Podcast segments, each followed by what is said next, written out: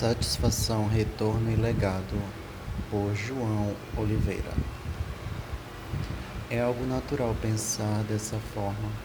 Aliar a produção com a realização pessoal é o que se espera para uma vida saudável e feliz. No entanto, nem todos podem se dar a esse luxo e, além disso, os conceitos podem ser mal interpretados por alguns.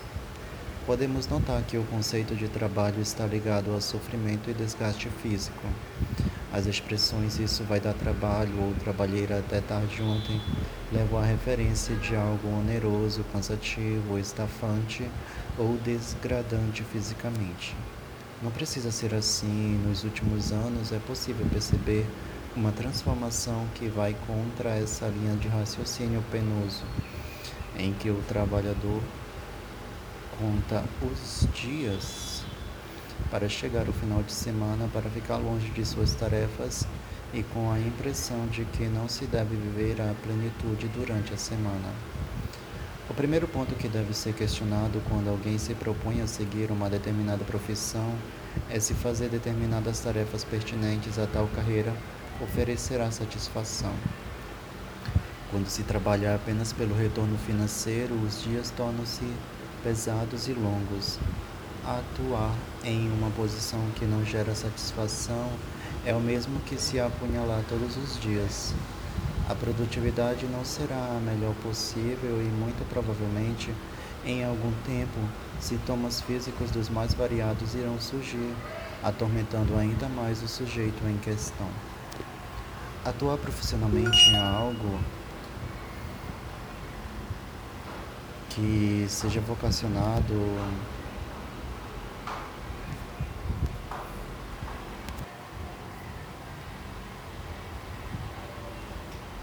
transforma os dias em espaços maravilhosos de construções. O ânimo pela manhã ao se levantar é juvenil e o tempo laboral nem é percebido. Os dias passam rapidamente de forma leve. Caso não se sinta assim hoje, procure uma revisão de vida. Afinal, ninguém merece viver em sofrimento, mesmo que seja bem remunerado para isso.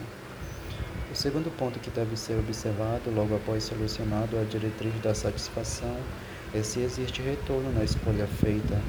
Provavelmente, o primeiro pensamento que passa pela cabeça é o retorno financeiro. Na verdade, se isso for o foco principal, esse texto não tem nenhuma valia. De nada adiantam recursos financeiros sem saúde e longevidade. O valor da qualidade de vida hoje em dia é muito maior do que o valor monetário. Por retorno, podem se entender resultados que tragam benefícios ao executor, por exemplo, um palestrante que é médico. As palestras, coisa que ama fazer, não lhe rendem um tostão, mas geram clientes em seus consultórios. Assim, o retorno pode ser indireto. Pessoas que já possuem recursos para a manutenção de um padrão de vida muitas vezes se filiam em atividades voluntárias apenas para se sentir mais úteis. O retorno é o reconhecimento de suas próprias ações. Óbvio que o envolvimento pleno na atividade que gera prazer irá resultar em algum tipo de retorno além da saúde.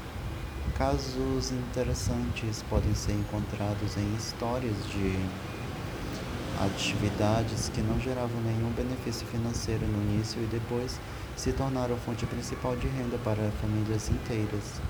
Por último, mas não menos importante, é algo que poucos pensam em fazer: deixar um legado.